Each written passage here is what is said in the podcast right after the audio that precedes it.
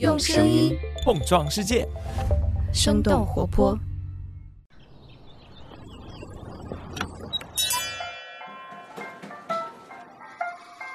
您的生动早咖啡好了，请慢用。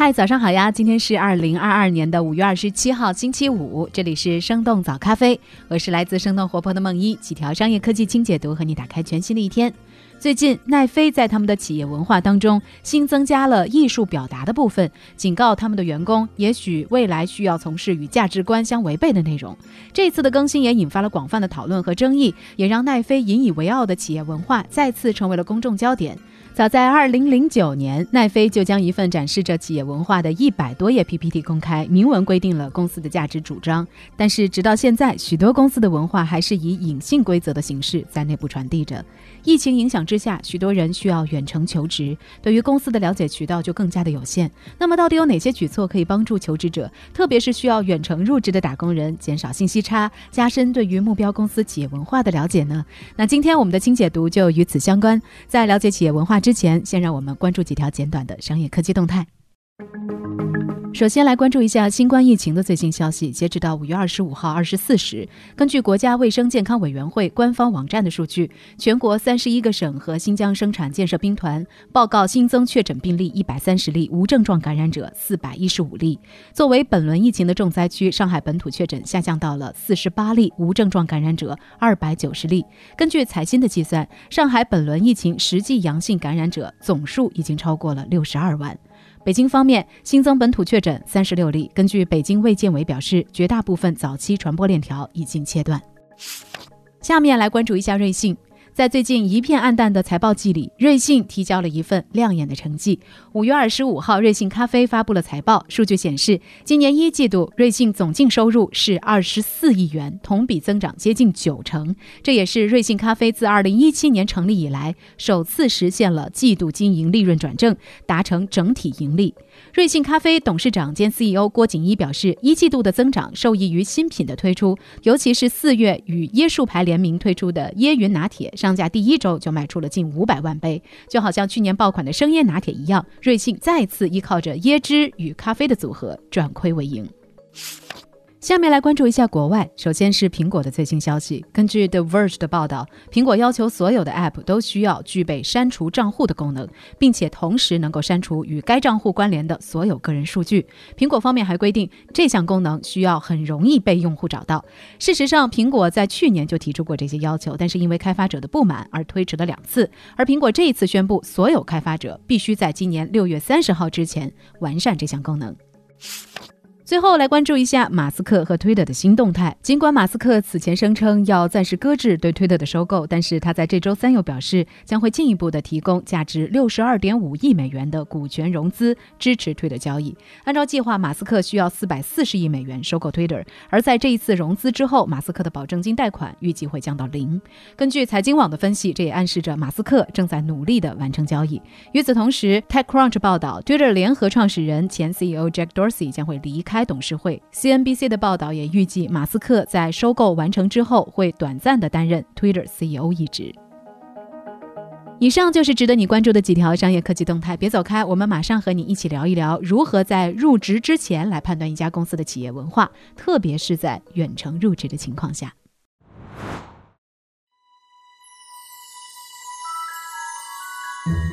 嗨，你好呀，我是梦一。相信在过往的陪伴当中，大家已经发现了，我们生动活泼每年都会花很多时间和精力在制作形式和内容上做一些全然不同的尝试，所以今年也是不例外。我们二零二二年度的新节目《声音特稿跳进兔子洞》计划要在五月三十一号正式上线了。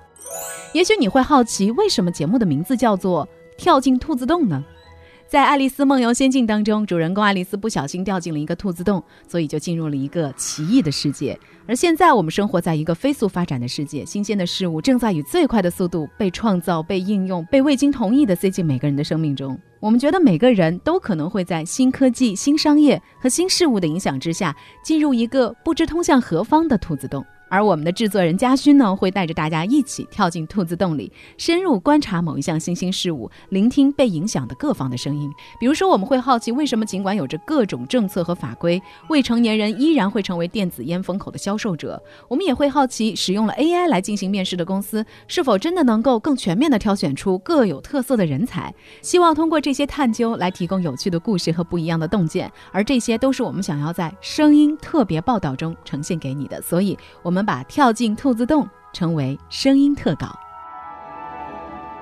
当然，如果你想要在五月三十一号上线之前抢先听到我们的新节目，没有问题。我们每一位生动小油桶的订阅用户都有两枚抢先听兑换券，所以也请订阅了我们小油桶 newsletter 的朋友，别忘记查看这几天的邮箱。当然，你也可以点击我们的 show notes，关注我们生动活泼微信公众号，或者是添加微信声小音咨询相关事项。期待着和大家一起跳进兔子洞。好啦，今天我们的早咖啡小动态就到这里，下面继续我们的清解读。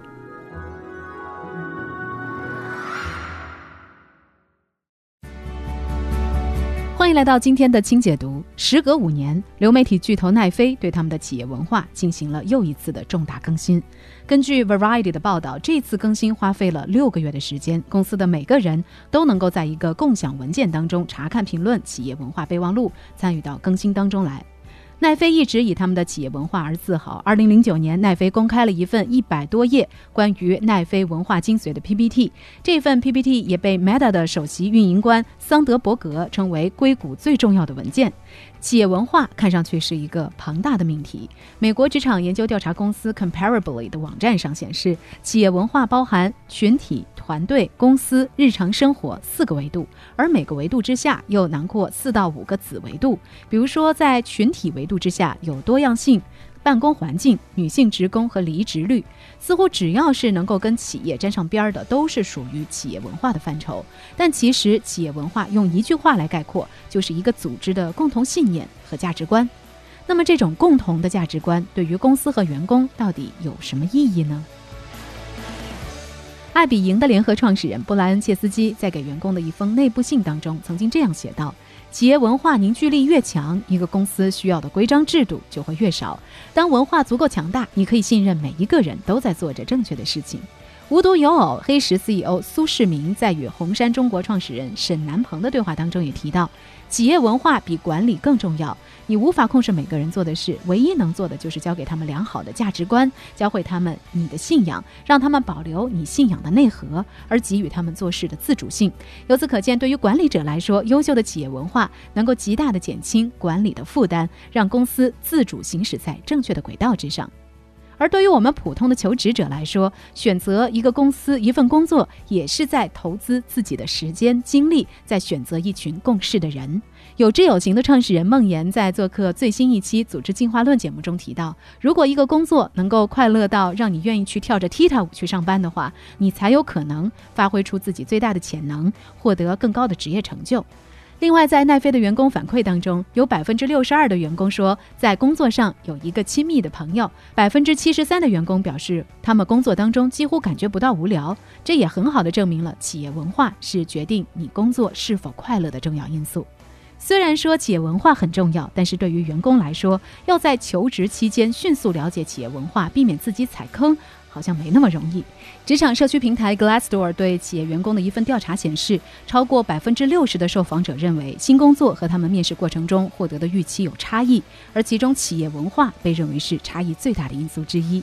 另外，哈佛商业评论的分析表示，在新冠疫情之前，求职者至少是可以走进实体办公室，通过观察环境的陈列、工位的布局、在职员工的办公状态，以及面试当中面试官的表情和肢体等方面，来获得更多的一手信息，辅助自己来做判断。但是疫情爆发之后，越来越多的求职者只能够与意向公司在线上接触，这也就让求职者更难去判断一家公司的文化是否适合自己了。那么，在线上面试、远程入职逐渐增加的今天，我们又该如何了解意向公司的文化，并且判断它是否是适合自己的呢？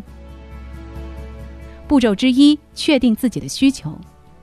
哈佛商业评论的一篇职场专栏文章认为，对于大部分人来说，工作都会占用工作日的至少八小时。因此，在寻找新工作之前，思考一下自己喜欢什么样的工作环境、工作方式，以及自己喜欢与什么样的人互动，或许比你想象的更加重要。所以，值得好好思考的问题包括。你更喜欢固定的工作日程，还是灵活设置的工作时间？你喜欢同时从事多项项目，还是专注于特定领域？你喜欢更多的独立工作空间，还是领导亲力亲为？另外，哈佛商业评论也建议，在和意向公司接触的过程当中，不要为了迎合公司而隐藏自己的重要价值观念。为了获得工作机会而强行附合公司的文化是不可取的，因为这对于员工个人来说也是不可持续的。求职是一次双向选择，提前明确你筛选公司的标准，能够指导自己及时拒绝那些不符合自己标准的候选公司。步骤之二，从申请工作的那一刻开始搜集信息。虽然远程求职的当下还不能够让我们前往线下办公室，但是这也并不意味着求职者完全无法收集信息。哈佛商业评论认为，从对意向公司产生兴趣的那一刻开始，我们就可以着手进行信息搜集了。首先，求职者可以从公司的官方网站开始查找公司高层的背景履历、领导团队是否多元、主营业务情况等等。另外，求职者还可以特别留意目标公司在职位描述中的用词，因为在这些语句当中也潜藏着公司没有公开说明的态度和价值观。比如说，如果职位描述中强调在完成工作 deadline 之后提供 happy hour。欢乐时光等福利，但是却没有提到工作场所的灵活性，那么很可能表明这家公司加班会比较多，存在工作生活不平衡的情况。其次，也可以通过职场社交应用对公司来进行考察。自媒体 What You Need 对求职者的采访中，有一位求职者就分享到了他自己的经历。他对自己还没有入职的公司进行了实地考察，在休息时间的大门外，他礼貌地拦住了在职员工，表示自己是即将入职这家公司的新人，他想要了解一下这家公司的一些实际情况。最终呢，他也通过和大家的交流，打消了自己的一些疑虑。那么，在远程入职的情况下，线上联系可以在一定程度上替代实地考察。求职者可以在 LinkedIn、极客等等应用上来查找公司在职员工的个人资料和动态，来了解他们的背景是否多元、日常工作当中对于公司的评论等等。甚至也可以直接联系他们，在线上聊一聊，增加对于公司的了解。最后可以留意目标公司在面试、沟通等等各个环节当中的一些细节，因为很多细节也会透露一家公司的企业文化信息。比如说，一家公司的 HR 会和你约定在晚上面试吗？这也许也意味着晚上是对方默认的工作时间。另外，也需要留意 HR 是否会明确清晰地告知面试流程，因为这也显示出了一家公司的制度是否完善。步骤之三，充分地利用面试的机会。面试是进入公司前一次重要的和各个未来层级上司对话的机会。面试官会提出一些问题来判断求职者的价值观是否和公司一致。那同样的，求职者也可以进行反向的考察，比如说可以询问远程工作时每天的日程大概是怎样的，业务部门领导会怎样来管理大家的协作，怎样判断大家的产出。又比如，可以和面试官来聊聊公司的工作机制，小到考勤打卡，大到各个部门的协作方式等等。另外，《哈佛商业评论》的专栏作者 Shanna Hawking 认为，提问的方式也决定了求职者能够获取到怎样的信息。比如说，如果求职者直接问面试官公司的企业文化是什么，那么你得到的回答大概率会是公司官网上的一些说辞；而如果说你把问题换成在疫情之后公司团队的协作方式发生了哪些变化，那么这个问题就能够帮助你获得更多的信息。如果面试官没有办法清楚地表达这个问题，也许说明公司没有花足够的时间来思考后疫情时期公司的协作方式该如何进行优化。人力资源咨询机构 Awaken 的首席执行官 Michelle Kim 则建议在面试当中提出更加具体的问题，甚至可以用某个具体的场景来举例，通过面试官的回答来进一步的了解公司的文化。比如说，你可以问：当有员工在一个项目当中产生了失误，团队会如何处理？员工在远程工作当中一般用什么流程来保持团队成员之间的联系？那这些具体的问题，也许可以在你下一次面试时尝试着提出。所以聊到这儿了，也想来问问你。你会怎样来判断一家公司的文化是否和自己契合呢？你认为有哪些价值观值得在公司文化里提倡呢？欢迎你在我们的评论区和我们一起来聊聊。另外，还想要提醒一下大家，我们早咖啡儿童节特辑的童年幻想已经征集一个星期的时间了，非常感谢大家的踊跃参与和投票。目前呢，我们问卷和投票区一共收到了一百多个听众的选择，也有很多朋友跟我们分享了他们童年的奇思妙想，比如说 icy 梦想在水下自由的生活。某代同学希望买下学校旁的小卖部，而一丹则希望直接从电视的必胜客广告里取出披萨。其实我们早咖啡小组的泽林还补充说，可达鸭最近是他最想要的童年礼物。不知道你还有没有更加奇葩的一些童年幻想？我们的投票截止日期呢是在五月二十九号，有兴趣的小伙伴快来点击我们童年幻想清单，或者在评论区告诉我们你的童年幻想是怎样的。